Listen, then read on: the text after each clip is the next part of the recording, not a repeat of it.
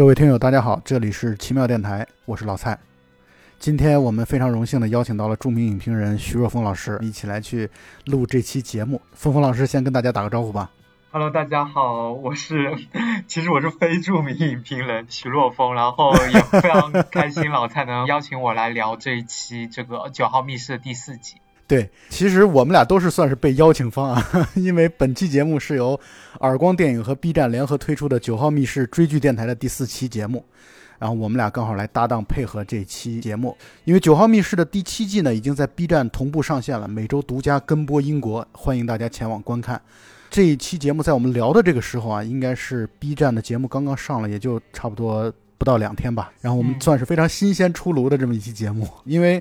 峰峰年龄比较小嘛，所以我就把他叫峰峰了，这 样这样显得亲切一点。嗯，好的。峰峰，你觉得这个第四集，包括整个第七季啊，你的感受是怎样的呢？你先简单的谈一谈自己的观后感。嗯，我第七集的话，我感觉还是挺好看的，因为大家都在说嘛，这个第七季的前面三集呢。呃，相对来说，它反转没有那么多，它主要还是围绕一个核心的创意跟概念，然后来讲一些深度的东西。比如像第一集的话，它其实讲的是这种情感方面的内容，然后到第二集呢，它又讲到了一个民俗恐怖，然后第三集呢，就是一个书中书、案中案的这种架构。然后到第四集呢，它完全回到了那种就是我们观众比较熟悉的，或者说观众很容易给九号密室贴一个标签，就是神反转的这么一个标签吧。所以我觉得第四集就是有很强烈的这么一个点。然后第二个呢，就是我在看这个的时候，我会有对标到前几年在国内上映的一个当时还很火热的一个悬疑片吧，叫做。盲琴师，或者说国内好像是叫做那个调音师。对对对，就是之前应该是你跟那个法兰西胶片一起做的那个拆剧的那个电台当中。对，其实他们真的有一点像，就是假作真实真亦假，然后同时呢又涉及到这种绑架啊，然后以及他这种绑架案里面他可能啊是有那种假戏真做的等等的这种内核的。然后，但是呢，我觉得这个九号密室这个。剧它最大的一个特征就是它会把一个很复杂的案件给精简化，然后用一个比较简洁的方式来呈现。所以我觉得这个也是这个第四集呢，它相对于很多悬疑剧，呃或者说悬疑片来说啊，它其实拥有同样复杂的一个案件的。但是它其实呈现方式非常的简洁明了，所以我觉得这个也是很很有趣。没错没错。然后它还有一个分屏的创意，这是非常有趣，因为九号密室之前前面的六季都没有出现过这个创意，然后分屏的这个形式，没有。其实我个人之前有。呃，做过一些研究吧，它其实是二战时期之后，可能就是慢慢的在好莱坞啊，还有在一些其他地方，其实它就是慢慢有出现了。但是大家用分屏都是很还是相对来说比较克制的用，或者说偶尔的某些片段 实在没有办法了，要处理那种生化关系的，它要用一下。但是我觉得这个九号密室这一集，它真的是完全把分屏当做一个核心创意，是，而且它里面甚至是前一秒跟后一秒的分屏，它使用的方式都是不同的。比如说，它前一秒可能是对于一个时间的一个分屏，到后一秒呢，它又是一个剧情间的互文关系的一个分屏，所以它这个分屏的使用还是非常巧妙的。所以我觉得这一集可聊的东西还挺多的。是是是，不知道老蔡怎么看？对这个你刚刚说的一点，非常的就是我也非常同意啊，就是。这一集恐怕是在粉丝的心目当中最九号密室的一集，就是在第七季当中，到目前为止就是最为贴上九号密室标签的。因为包括像主创佩伯顿和希尔史密斯他们俩在之前做访谈的时候也谈到了嘛，说如果用一句话来谈九号密室的话，那就是黑色喜剧加翻转。这是 如果让。观众来去简单的去理解什么是九号密室的话，那其实就一句话说的话，这是他们最标志性的东西。而第四集，在我看来，两位编剧又拿起了自己特别拿手的这个活计。你应该记得九号密室前面有一集，他们俩演警察，他们在等那个罪犯出现的时候，他们俩玩那个游戏嘛，就是幸运的是，不幸的是，幸运的是，不幸的是，这是他们在做这种翻转训练。就这个其实是给我们展现出来这种编剧在这个过程当中，他们是怎么把这种翻转这么一层又一层、一层又一层的来去进行的这么一个过程，而第四集就恰恰体现了这点。所以第四集不能说它一定是最好的，但它一定是最好看的，或者最精彩的、最有观众缘的，应该是这么一集吧？我觉得。嗯，我其实觉得现在我是之后又看完第一遍以后嘛，因为我觉得它其实这一集是值得看第二遍的，对对对因为它里面有很多假戏真做的部分，你如果看第二遍会有不同的感受。然后我之后看第二遍的时候，我就发现光一个开头，哎，它就有好大的信息量，然后我就觉得它也是为什么能把这一集的整一个剧情的容量，我觉得如果拍一部悬疑电影都是完全 OK 的，嗯它完全没问题。延伸出去，它可以讲很多那个，比如说夫妇不和啊，对对对可以说他跟情妇的故事啊，也可以讲一下这个生活在一个完全就是平民房一样的这个房间里面，然后一大早起来就开始喝酒精的这么一个看上去。其实没有什么头脑，但其实确实有很很大杀伤力的这么一个 小劫匪，他的一个生活故事，他为什么会沦落到这一步的，等等的，他把很多内容给扩充起来以后，他完全可以扩充成一部一个半小时的犯罪电影，然后他又是如何精简到半个小时内的？我觉得这个东西就是他把很大的信息量都按纳到了这个分屏里面去，所以我觉得再重新看一遍，又觉得还挺好玩，挺有意思的。对对对嗯，那么咱们就现在这个时候，因为呃节目上线的时候，呃已经距离这一集播出差不多已经过了三四天的时间了。那么很多的，就是真正的九号密室粉呢，应该是都追着更新，已经看过了。所以我们不怕剧透啊，因为九号密室本身它是其实是很怕剧透的，但是在我们放出节目的时候，其实不怕剧透。所以，那么先。咱们这个第一开始的环节，先由峰峰来跟我们把这个剧情简单的梳理一下，然后包括这里边你所哎特别希望听众们去感知到的一些细节，你跟我们来去分享一下。呃，这个剧集一开始呢，其实是我们可以把整个剧分成，我认为主要是可以分成四个人物吧。对一个是女主，一个是女主老公，对被戴绿帽的一个冤种老公啊，然后还有就是，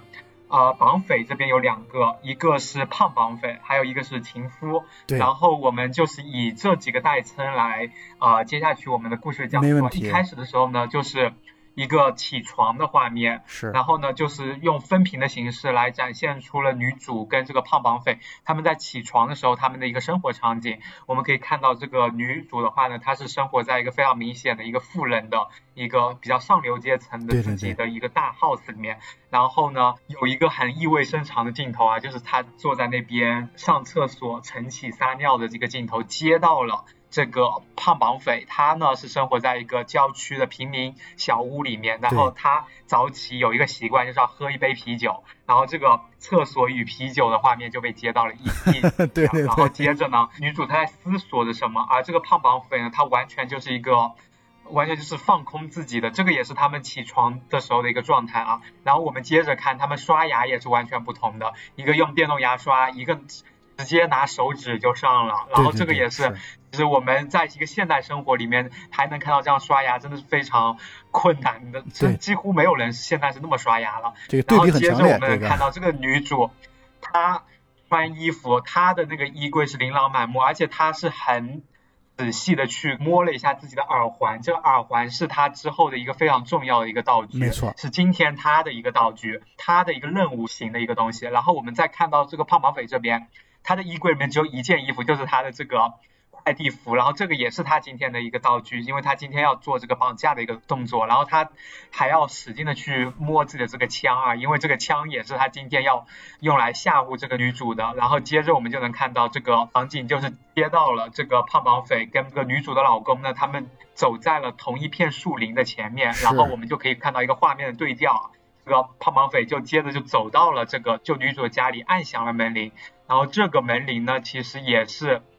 我们剧集一开始，我们观众还以为这个女主她是要去拿这个快递，但其实不是啊，因为她马上就是拿了那个可以昏迷的一一块手帕，就是把她给昏倒了以后，马上拖走，就是进行了一个绑架。对，然后呃，在这个剧集的前七八分钟吧，我们都是沉浸在这个女主角她其实是真的被这个胖绑匪给绑架了。当然，这个女主角她非常的有所谓的富人智慧吧，所以她能跟这个胖绑匪还聊得团团转。而且呢，我们能看到这一集它的这个九号密室这个九呢，数字它出现这个形式也非常的有意味啊，就是它的这个。是一个小耳垂的这么一个形式，它是有一个九的这个下面它是有露出来的，然后它上面呢就是一个像耳朵一样的这么一个数字门牌吧，然后呃，这一集的题目是叫做绑架，然后我们能看到这个女主她非常慌张的在前面七八分钟，但是她在慌张中呢又保持了自己的一个理性，对，然后去跟这个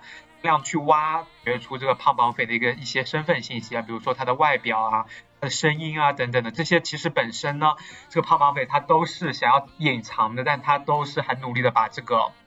呃，身份信息这些都挖掘出来了，而且通过分屏的形式，我们也能看到这个女主好像在做一些自救的行为，然后，但其实啊，接着我们马上迎来了第一个反转。对，没错，峰峰，你看的特别的仔细啊。我其实，在看这段的时候，就是他们前面用分屏的这种方式表现两个人生活的时候，一开始我就会去想，那这两个人，因为一开始没有表现出来什么枪啊什么的这些东西都没出现的时候，而且包括那个绑架这件事儿也不知道的时候，我就在想，他们俩的是一种什么样的人物关系？就是我一开始是在做这方面的琢磨，然后后来绑架这个事儿一出来啊，那我们就理解他们俩之间的关系是这样一个绑匪和被绑架对象的一个关系。然后你就可以感受到，其实这个他们俩的对比是非常强烈的。你看前面是一个是富人阶层或者富人家庭的女主人的这样的一个身份，另外一个就是一个默默无闻的，就是穷酸潦倒的一个绑匪的一个身份。而且你再看他们后来，你刚才提到的那个女主人公，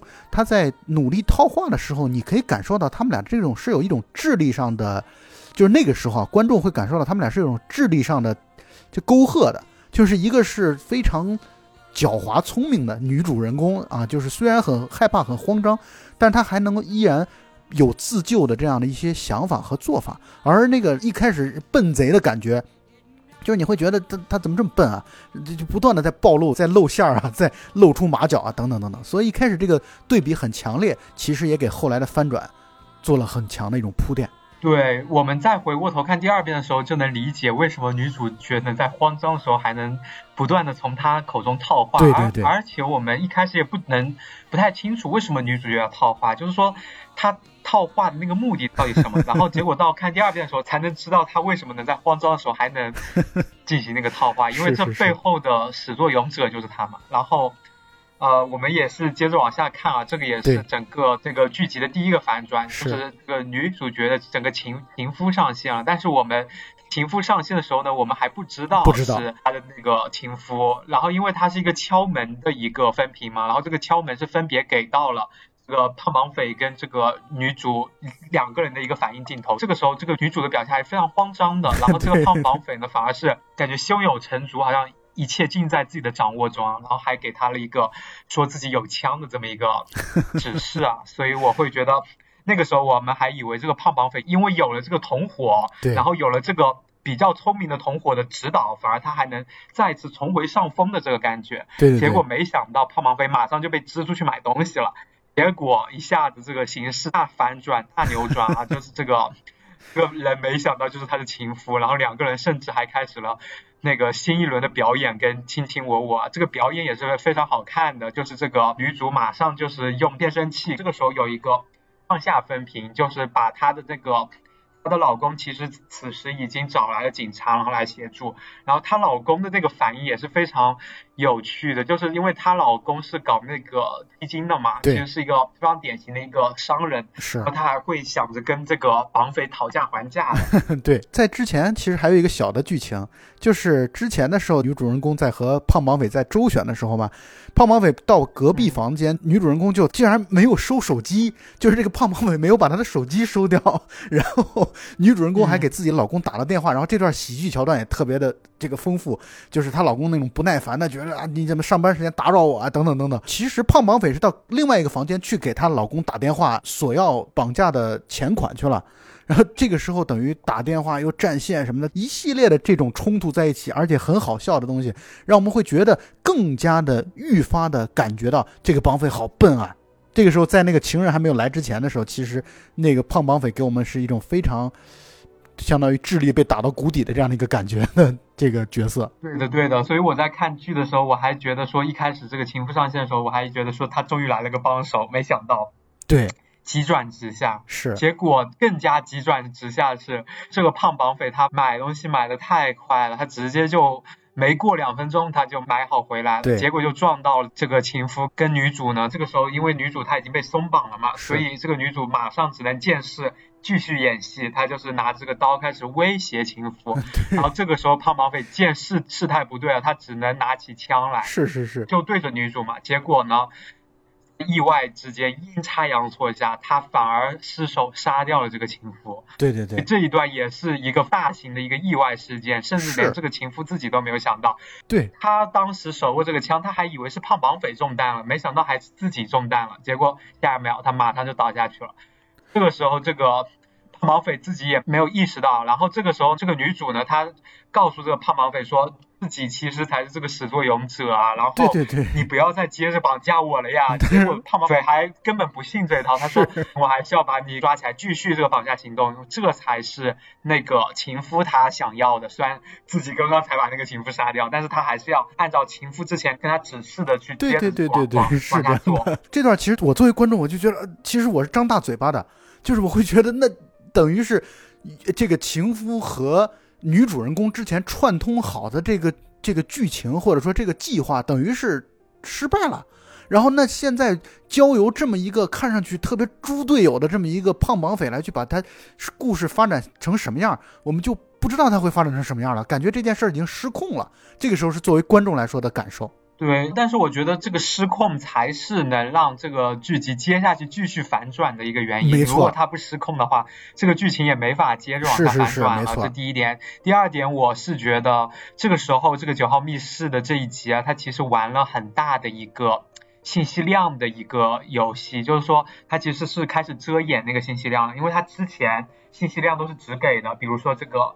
女主跟情夫之间的一个关系啊，那其实他这个情夫上线没多久，他就告直接告诉你了啊，他们两个原来是情人，然后他们两个其实 是想套走这个冤种老公的钱，然后就远走高飞这样子。结果没想到这个时候呢。这个视角完全又扭过来了，就是说这个女主跟这个胖绑匪之间，他们其实这个胖绑匪是准备接着女主之前的计划是，啊，要准备是把她的耳环给剪下来，但是女主之前的计划可能只是想让这个情夫把自己的耳环给剪下来，结果到胖绑匪这边，他甚至是要把他的耳垂给剪下来。对，没错。然后镜头还给到了一个假镜头，就是这个胖绑匪把女主给包裹了一下，给她包扎了一下，仿佛她。刚刚真的是剪完了这个耳朵，然后这一边呢之后呢，其实就是转到了警察这一边，他们是要让冤种老公他戴着头盔进去跟这个绑匪进行谈判，然后把钱也放进去，然后这段其实也是有一点点不合理的，因为我们正常情况下嘛，我们知道绑架有几个要素，电话，然后绑架人质以及是否要撕票，以及整个案件的一个交易过程，然后这个交易一般都是。选择，比如说拿一个行李箱到一个大马路就人流特别多的地方，把那个行李箱放就放在一个特定的地方等等的。但是到这一块，他其实有一点意外的，就是让这个老公直接进去跟张飞一对一了。然后结果就是在这个一对一的过程中，他们两个还是在不断的就是有一些叽叽喳喳的，因为这老公特别的 特别的怎么说呢？特别会纠缠人，你知道吧？结果就在这个过程中。他马上又被绑匪迷倒了，然后这个时候真正的真相才出来，就是原来这个的女主角她在之前其实已经说服了这个胖绑匪，靠自己的智慧，然后他竟然是靠着自己的说服，然后让这个胖绑匪呢也没有剪掉那个耳垂，剪掉的那个耳垂其实是被杀掉的情夫的耳垂，对对对，然后他呢带着这个钱跟这个胖绑匪竟然远走高飞了，是，结果这一集呢就以。一个非常令人震惊的一个结尾啊，然后就结束了。呃，这个地方我想提出这么一点点的一点疑问啊，跟你讨论一下，你觉得有没有这样一丝可能性啊？因为他在最后结尾的时候结尾的特别的这个这个翻转的力度实在是太过于的大，以及这个翻转的这个节奏特别的密。那么我就想跟你讨论这么一个问题啊，这有没有可能就是他跟胖绑匪之间竟然是有一些更深层次的阴谋的这个东西存在，就是超出他原本的计划。也就换句话来说，女主人公是一直最大的 boss，就是他的最初的计划就是现在的这个样子。我其实觉得是这样，就你刚刚提出的这种呢，是一种。非常典型的这种过度解读，就是因为他如果是没有那样的话，前九分钟吧，以及只有胖马匪跟女人在一起的时候，他们到底在演给谁看？难道是演给观众看的吗？没错没错，就是他没有解释这个东西啊。第二点就是这个女主她在这个情夫倒地身亡的时候，他也是有一些真情流露的。他又是在演给谁看呢？除非预设说这个。他又是另外一个故事，就是说他这个是有一个观众的，然后这个其实在一个剧场环境里面，这其实一一出戏中戏，那可能他们两个之间有更深一层阴谋还说得通，但是那更没必要了，戏中戏的话。他们两个之间又何谈更深一层阴谋呢？那如果不是戏中戏，那他们两个之间那些整一集有三十分钟嘛，它里面至少有十五分钟是这两个人之间的互相飙戏的。那这两个人飙戏的意义在什么地方？这个其实是说不通顺的。其实这么一个情况，我觉得你说的特别的对，就是我相当于代表了一部分观众的疑问。我相信就会这么想的，绝对不是就我一个人这么想。至少在看第一遍的时候，所以我在看第二遍的时候，我也非常认同你的这个观点，就是他们其实是。恐怕在包扎，就是假装包扎啊，拉锯，因为这段戏是没有给观众看的，就是剪掉耳垂，弄掉耳环，然后发给她老公啊，等等等等，这个过程其实观众是没有看到的。那在这个过程当中，去商量出这么一个新的计划来，也就是将计就计，然后新的计划出现，然后两个人分钱，那我觉得更加合理。你说的完全没错，确实如此。如果按照那种想当然的。他就是原本的这个 boss，就是黄雀在后。这个黄雀在后的引的特别的深的话，那这个其实前面的那些智力高低的交谈啊，什么这些东西，就就显得只是为了好玩，仅此而已。但是从逻辑的角度来说，你说的完全没错。嗯，我很同意。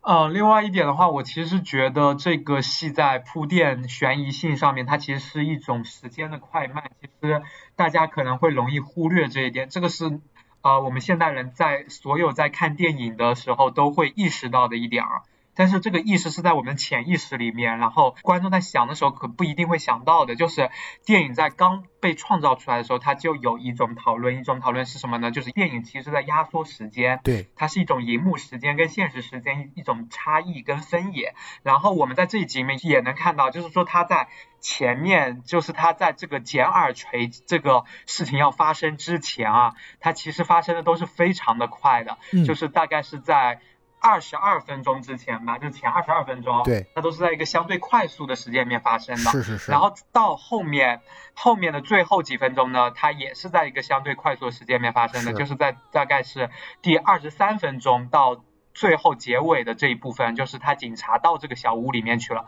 对。但是大家要想啊，就是他们把这个快递送出，或者说他们哪怕叫了一个闪送啊，然后从乡下送到城里，都要花很长时间。其实警方他们真的发现了那个定位，然后驱车赶到了这个地方，以及他们要准备那些防爆，就是帮那个没错没错那些安全工具啊，等等等等的这些，它其实中间是隔了我。保守估计也是隔了至少有三个小时的，对对对，就说前面的二十二分钟跟最，它总共有三十分钟啊，但是它的第二十二分钟到第二十三分钟 这一段被引掉的剧情，其实是占了三个小时，然后前面可能二十二分钟是呃现实中的可能一个多小时，后面的七八分钟又是一个多小时，然后中间的这一被隐没掉一分钟，其实非常关键的一分钟，然后但是它给你遮掩掉了，然后这个遮掩掉了呢，才是最后真正的反转。没错，没错，我觉得你分析的特别的好，就是这个确实才是。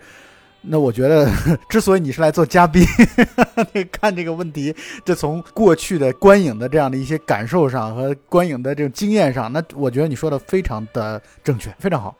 嗯，就老蔡，我们这一集其实可以聊一下，就是关于分屏这块嘛。然后你就你是怎么看待这一块呢？这个创意的呢？啊，分屏这块啊，就是你刚才也说到了嘛，《九号密室》在之前的，因为这个算是到目前为止《九号密室》出来之后的第四十一集，就从第一集算起的话，这是第四十一集。前四十集当中，其实就都没有用过这样的。这种概念最多一个类似于的是在第二季的第四集，就我非常喜欢的那个，就那个安慰热线的那个翻转的那个故事。当然，它那是有好几个摄像头，相当于是在同一时间来去展现，几乎是。同一个大的场景的不同角度的拍摄而已，跟现在这个分屏的概念是完全不一样的。所以可以说，《九号密室》的这一集，它这个分屏的这种拍摄手法本身是他们的很又在玩这种叙事上的创新，或者说又是在玩自己叙事结构上的这种有趣的东西。而且我觉得它分屏这点确实就如你刚才所说的，我很同意，就是它用分屏的方式，一是。可看性或者让大家猜的这种好玩的地方更多。第二呢，就是它确实是通过这样的方式可以压缩很多的时间，因为你看这个故事，你也可以理解为它像传统的盖里奇式的故事啊，多线的，然后从多个这个人物角度，然后来去展现这么一个故事。那它通过分屏这种方式，第一是把这种多线呃讲得很清楚，第二呢就是它。本身这种就会压缩时间，就是它能够浓缩在三十分钟当中就把这个故事讲得清清楚楚的。你如果不分屏的话，要讲劫匪的这个故事，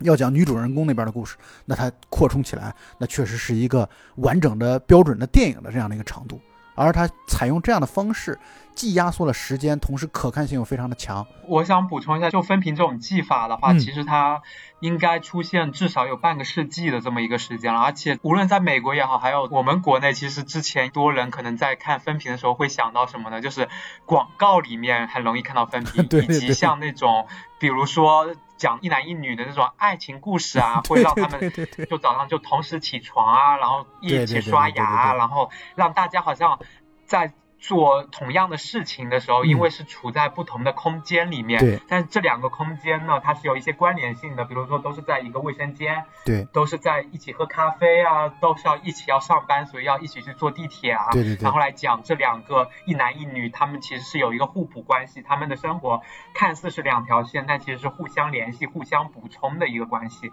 然后到这一块，其实我们也能看到，但是它的分屏的使用手法其实非常多样化的，它一开始。是可能是，呃，讲这两个人刚开始，呃，起床的一个状态啊。然后这一块呢，其实它是一个对比的一个关系，就是把两个人完全不同的一个阶层状况给给对比给你看。但是他们做的呢又是同一件事情，他们要做的就是为今天的绑架的这件事情做准备。对对对，做预备的一个一个动作。没错。但是这个动作其实它里面有非常大的一些差别，甚至是包括阶层的也好，包括。包括智商的也好，包括他们生活处境的也好，等等的。然后，呃，接下去我们能看到它里面还有一些分屏呢，它其实是来呃给到你一些关于啊因果关系的，就是说画面与画面之间它其实存在着一个起因和结果的关系。比如说一个画面，这个女主人公呢，她其实这个手机她是要跟这个老公，因为她这个手机没有被绑匪给拿走，所以她还要跟老公通话。然后另外一边呢。绑匪也要去跟老公通话，然后这两个电话就要一起打，然后就要被这个老公要连环的给接到，然后他们两个就会非常的困惑。是，然后接着这个绑匪他就发现了这个女主人公。他其实是那个他的手机还在他手上，所以这其实是有一个剧情上面的一个因果承接的一个关系。对对对。然后再到后面呢，其实又会有一个，他其实是讲电话嘛，就女主人公她要对着这个电话去演戏，演给这个老公听。就老公在对话那一头呢，还听到这个女主人公非常焦急的声音，但是。如果说是去掉这个女主人公的画面啊，我们只听这个声音，我们可能会觉得说啊，这个女主人公她可能真的被啊凌辱了，或者说被伤害了。但是加上这个画面呢，我们又会觉得说她哇，简直就是演的也太做作了吧。所以就是她这块呢，这个画面跟这个声音之间的关系又是一个一种一种矛盾关系，就是她画面中的事物跟她发出来这个声音其实是互相矛盾的。然后，但是这个矛盾会给人一种巨大的这种。讽刺感，或者说就是黑色幽默，就九号密是一直在打的那个招牌。是，所以就是它里面，像我刚刚说的，它其实是有三种，甚至我肯定没有说的很全面啊，它甚至可能有五种不同的，就是关于分屏不不同的应用的手法。你说的没错。就是说他想的很清楚，就是说他这一块要用分屏的话，他啊要应用到什么地方，然后它的作用是什么，然后。它分屏的话，它的每一个屏幕之间的关系是什么？然后它声音跟画面的关系是什么？它的跟剧情的关系又是什么？我觉得它每一每一个地方都想得很清楚。我觉得这个是，呃，它的分屏还挺有挺好看的一个地方。就是因为好莱坞的话，有很多导演也很爱用分屏，比如像德帕尔玛那个导演，他是因为经常拍动作片嘛，所以他会把动作场面啊跟一些人物的一些表情啊和动作之间进行一个分屏，或者像之前也会有像法国那某些像艺术电影里面可能也会用到，但是他们都是那种。怎么说呢？就是没有像这一集里面他可能用的这个分屏给我的感觉啊，就是把这个剧情的反转跟整一个人物的关系这些东西，它的重心可能放在是这些方面，就是非常的类型化的一个使用。我觉得这个是用是用的非常好的。是，我觉得你这分析完了之后非常的透彻，就是给我感觉它这个分屏啊，这个功能性非常强，它不是单纯用来炫技的，就是它这个功能性是非常非常强的。你刚才也谈到了，就是你一提我就头脑当中就出现了一些啊，确实以往看过的一些。戏的一些画面确实有这种分屏的，尤其在这种恋爱的这种戏当中，男女各自在这个不同的时空啊，同一时间，甚至可能不同时间，但是类似相似场景的时候的他们这样的一个表现，然后表现两人的这种要么貌合神离啊，要么就是两个人心心相印啊，等等等等，就这样的一些东西。但是它更多是一种并列关系。但是你看，你刚才分析完了之后，我确实这里边读到了有，呃，并列关系啊，也有因果关系啊，然后包括还有这种就是为了体现它的喜剧特色、喜剧特性啊，等等等等。以及我刚才在你说的这段话的时候，我想到了这么一个问题啊，你看，确实你刚才说到的全篇的二十二分钟到二十三分钟左右的这个时间啊，是非常非常的有叙事技巧的这么一分钟。那么你看他们在剪耳垂啊这些东西的时候，就可完全不用分屏，也就是他用分屏不用分屏，完全是取决于主创人员把什么要给观众看，希望你看到什么，他就给你用分屏。他如果不希望你看，他什么都不说，他甚至把这个时间很快的一分钟给你把几个小时就过去了。所以这叙事技巧能力相当让人赞叹。是的，我就觉得。但这个也是很多的那种推理悬疑的电影和影视吧，非常喜欢用的一个地方，就是隐瞒信息嘛，就是嗯嗯嗯。以此来达成最后一个反转，然后可以骗到观众。是是是是。这个其实也是比较常用，但是像九号密室这一集一样，就是它压缩时间真的是非常的明显，给人这种感受是非常强烈的，就是给人感觉，咦，怎么一下子这个耳朵都直接到那个丈夫手里了？我就觉得那个时候我在看的时候是突然会有一下，突然觉得有点震惊的感觉，对。这也是你作为观影 量比较大的人的一个天然的敏感。我想问问，这种故事是你的菜吗？相对来说，啊。我其实相对来说，我倒不会觉得这个是我特别喜欢的那一种类型，因为，呃，其实他这一块讲到这个非常有智谋的，然后想要离开自己老公，以此来策划了一起绑架案的这个核心的这个概念啊，我其实觉得如果大家还挺喜欢看电影啊、看剧的话，其实应该看过不少，一个是那个大卫芬奇的《消失的爱人》，还有一。还有一个是那个日剧叫《恐怖妻子》，然后它里面都是相似的概念，然后都是讲这个妻子就是筹划了自己好像被绑架，但其实是拿来骗自己老公的。那些里面的这个概念跟这个概念呢，其实有相近之处，但是我觉得这一集的话呢，它就是在里面的有一些细节吧，可能因为啊半个小时确实有点短，所以它在有些细节上面处理可能没有那么的到位。一个就是那个。最后那个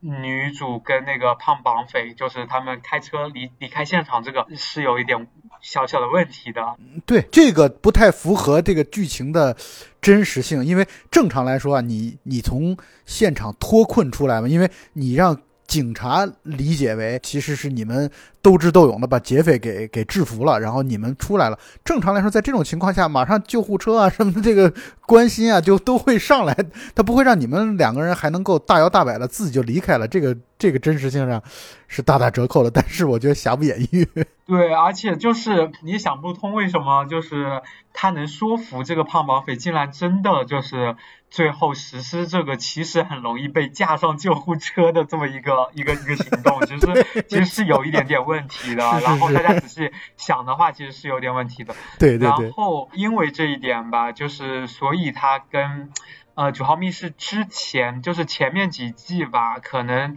呃某一些真正的那种神反转比起来，它当然还是一个非常高质量的一集啊。但是我会觉得。